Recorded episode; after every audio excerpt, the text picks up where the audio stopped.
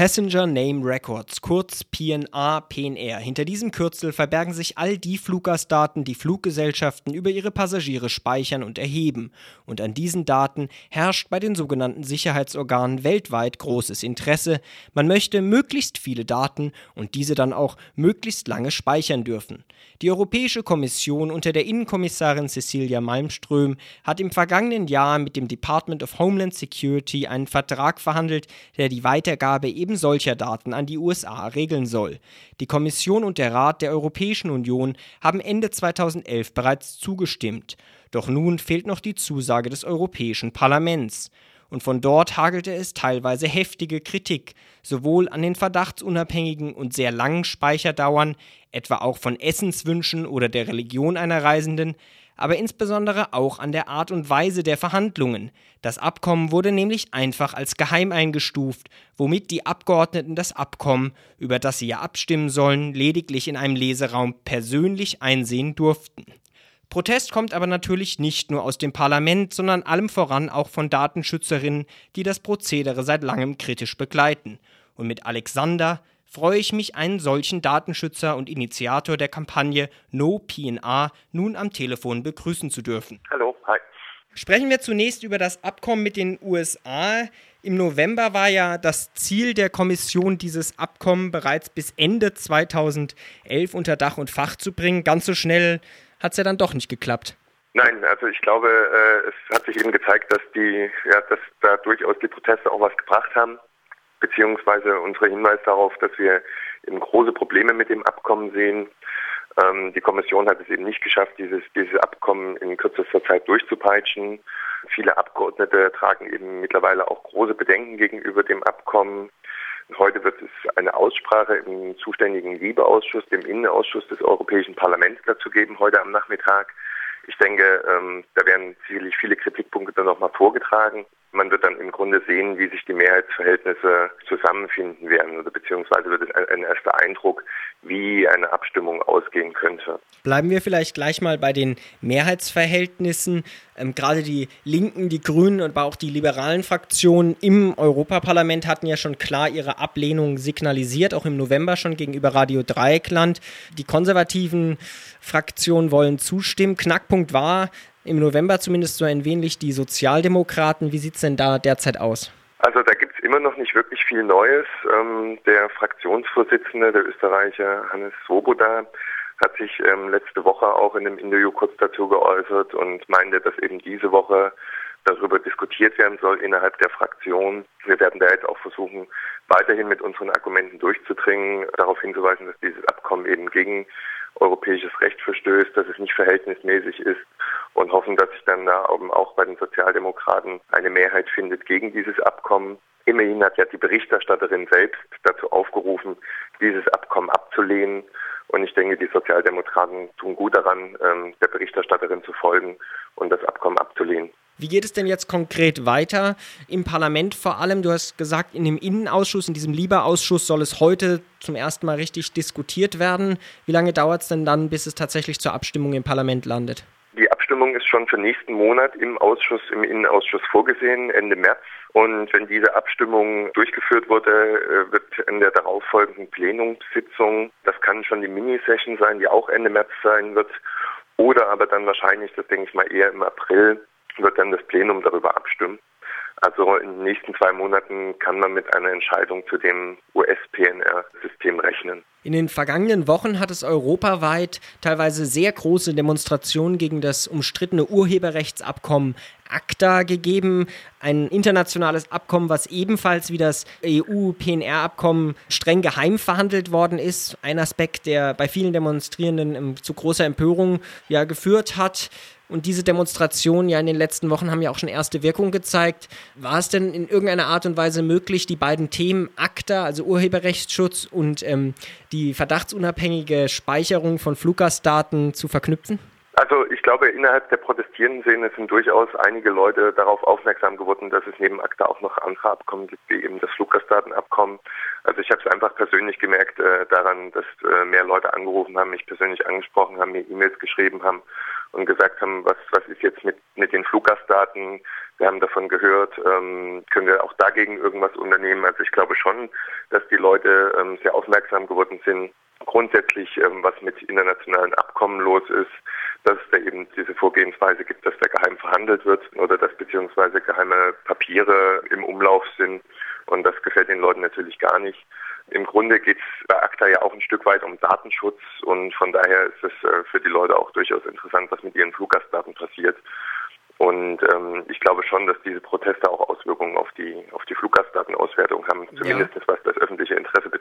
Was die Proteste ja vielleicht gezeigt haben, ist gerade, dass Wackelkandidaten, Parteien, die auch schon die Zustimmung signalisiert hatten, dann erst quasi unter dem Eindruck der Proteste, viele ähm, Leute hatten es sogar so beschrieben, sie seien mit E-Mails bombardiert worden und hätten daraufhin sich dieses Abkommen überhaupt erst mal angeschaut.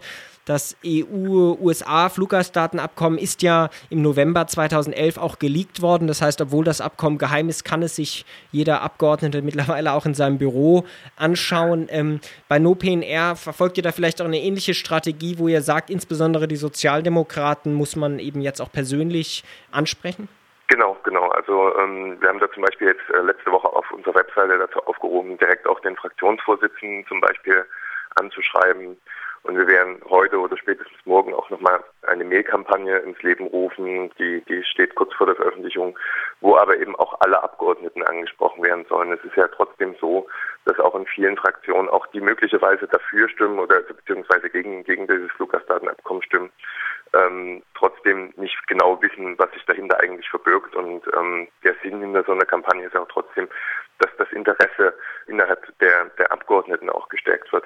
Nichtsdestotrotz vielleicht noch eine Anmerkung, als wir das letzte Mal eben darüber gesprochen hatten, als die Dokumente noch geheim waren, als das Fluggastdatenabkommen noch geheim war. Nur äh, wenige Tage später wurde es dann auch von der Kommission tatsächlich veröffentlicht. Also man hat dann auch gesehen, dass dieser Druck was gebracht hat. Mittlerweile ist das Abkommen eben auch äh, tatsächlich öffentlich einsehbar. Also auch da hat man im Grunde gesehen, wenn äh, die, die Leute aufpassen und wenn die Leute sich beschweren, dann lenkt die Kommission ein. Jetzt ist halt die Frage, wie man das künftig so hinkriegt, dass man nicht jedes Mal hunderte E-Mails schreiben muss oder auf die Straße gehen muss mit Tausenden von Leuten, damit man Zugang zu Dokumenten kriegt. Ich denke, hier muss ja. sich grundsätzlich was ändern auf EU-Ebene. Nachdem die Kommission natürlich wochenlang die Deutungshoheit darüber hatte und Cecilia genau. Malmström genau. immer wieder sich gegenüber der Presse äußern durften, welche Verbesserungen es denn gegeben hat. Also selbst wenn es da vielleicht schon offen stand, das möchte ich jetzt einfach mal so dahinstellen, hat es ihnen natürlich einen gewissen Startvorteil ähm, gebracht. Lass uns vielleicht abschließend bei dem EU-USA-Abkommen noch auf einen Punkt eingehen, es gibt ja so ein wenig das Argument, wir hatten es das letzte Mal auch schon angesprochen, was aber insbesondere von den Befürwortern ins Feld geführt wird. Man kann sowieso nicht verhindern, dass die USA diese Fluggastdaten anfordern, im Zweifelsfall halt direkt von den Fluggesellschaften und deswegen sei jeder Vertrag besser als kein Vertrag, der wenigstens ein wenig Rechtssicherheit brächte. Hierzu vielleicht nochmal abschließend deine Meinung zu diesem Abkommen. Das Ding ist ja, dass es eben kein Vertrag ist, sondern ein Abkommen, der überhaupt gar keine Rechtssicherheit mit sich bringt. Also dieses Abkommen, was da geschlossen werden soll, wird ja mit dem DHS, also mit dem Innenminister, also mit dem Heimatschutzministerium von den Amerikanern verhandelt. Das bedeutet, die Kommission verhandelt mit einer amerikanischen Behörde. Und wenn dann eben im Grunde vor einen, also in diesem Abkommen steht ja auch drin, man kann äh, vor ein äh, amerikanisches Gericht ziehen. Nur ist es eben so, dass ein amerikanisches Gericht dann relativ schnell sagen wird, dass sie diesen Fall nicht behandeln kann, weil eben zum Beispiel der Senat nicht zugestimmt hat, weil es eben nur ein Abkommen ist und kein Vertrag. Also man kann gar nicht vor einem amerikanischen Gericht auf Grundlage dieses Abkommens klagen. Es gibt dadurch keine Rechtssicherheit. Nur ein internationaler Vertrag könnte wirklich für Rechtssicherheit sorgen. Und ich denke, wenn die Kommission mit einem Staat verhandelt, dann sollte das Ergebnis auch durchaus ein Vertrag sein und kein Abkommen, das überhaupt gar keine Rechtssicherheit liefert. Und von daher läuft dieses Argument halt völlig ins Leere, weil eben in, in, keiner Weise von mehr Rechtssicherheit gesprochen werden kann. Aber nicht nur die amerikanischen Sicherheitsorgane, die großes Interesse an diesen Daten haben, auch innerhalb der Europäischen Union wird ja über ein ähnliches Abkommen ähm, debattiert, wo dann alle innereuropäischen Flüge eben auch hier die Daten gespeichert werden und es einen Austausch gibt. Ähm, wie weit sind denn hier die Verhandlungen fortgeschritten? Also auch da wird es heute äh, eine Aussprache im Innenausschuss geben, direkt im Anschluss an die äh, Debatte über das US-PNR. Die Situation ist so, dass jetzt der Berichterstatter, der dritte Timothy Kirkhope, ähm, letzte Woche seinen ähm, Bericht dafür vorgestellt hat. Dieser Bericht geht ähm, deutlich weiter als der Kommissionsvorschlag. Also es sollen direkt von Beginn an zum Beispiel innereuropäische Flüge überwacht werden. Er geht so weit, dass die Daten auch an Drittstaaten übermittelt werden können, ohne dass dabei EU-Recht eingehalten werden muss. Ich denke, äh, wir erwarten da heute eine sehr heftige Debatte im, im Innenausschuss des Europäischen Parlaments und ich äh, glaube, dass auch in den kommenden Monaten eine sehr, sehr heftige Debatte entstehen wird. Denn immerhin äh, ist dieser Vorschlag also viel, viel weitreichender als das, was die Kommission vorgestellt hat. Und schon dieser Kommissionsvorschlag war heftig umstritten. Wenn man vielleicht dabei noch bleibt, es gab auch immer wieder Berichte, wonach insbesondere aus Großbritannien auch schon angedacht wurde, dass im Zuge dieser Speicherung von Fluggastdaten zukünftig eben auch Zugverbindungen und des Weiteren öffentliche Verkehrstransportwege ähm, ähnlich gespeichert und registriert werden können? Kannst du da vielleicht noch kurz was zu sagen, ob das jetzt aktuell dann schon hier mitdiskutiert wird? Das durchaus möglich, dass da sich einzelne Abgeordnete einbringen mit derartigen Vorschlägen. Das wird man dann eben heute in der Debatte sehen oder beziehungsweise dann auch in dem Moment, wo Änderungsanträge gestellt werden können. Denn äh, anders als bei dem US-PNR-System dürfen eben jetzt beim EU-PNR tatsächlich auch Änderungsanträge zu dem Vorschlag gestellt werden. Ich denke, wir werden da eine ganz breite Palette von Änderungsanträgen sehen. Auf der einen Seite werden sich die Kritiker äh, sicherlich dafür einsetzen, das Abkommen so weit wie möglich zu entschärfen. Und äh, auf der anderen Seite werden sich die Befürworter dafür einsetzen, das Abkommen so weit wie möglich auszubauen. Ähm, ich denke eben, dass da, werden durchaus solche Vorschläge vorkommen. In dem aktuellen Vorschlag des Berichterstatters äh, kommen Seeverbindungen erst zunächst nicht vor. Allerdings ist ja dieser britische Vorschlag damals im Rat diskutiert worden und auch der Rat hat ja da noch ein gewisses Mitspracherecht. Also das kann durchaus auch sein, dass da im Rat dann äh, in, in, den kommenden Wochen nochmal äh, dieser Vorschlag forciert wird, wobei ich da glaube, dass es momentan keine Mehrheit dafür geben würde. Nur nochmal zur Zeitplanung. Der Liebeausschuss beschäftigt sich heute schon mit beiden diesen Themen. Ähm, ins EU-Parlament kann dann aber zur Abstimmung schon der EU-USA-PNR, das PNR-Abkommen ähm, Ende März kommen. Wie ist denn der Zeitplan für das vergleichbare Regelung innerhalb der Europäischen Union? Ich vermute Grundlage dessen, dass der Vorschlag eben so sehr weitreichend ist, dass wir damit einer sehr heftigen Debatte zu kämpfen haben werden. Und von daher glaube ich, dass sich die Entscheidung äh, bezüglich des EU-PN erst noch äh, relativ lange hinziehen wird. Wir haben das auch damals gesehen im Verkehrsausschuss, wurde eben bereits auch schon mal diskutiert. Es wurde eine Stellungnahme verfasst. Damals gab es da ungefähr 200 Änderungsanträge. Und ich denke, so etwas Ähnliches erwartet uns auch im, im Innenausschuss. Also, dass eine, eine Un Unzahl von Änderungsanträgen gestellt wird, dass es eine sehr lange, heftige Debatte gibt. Es ist von daher jetzt noch nicht abzusehen, wann es zu einer Entscheidung kommt.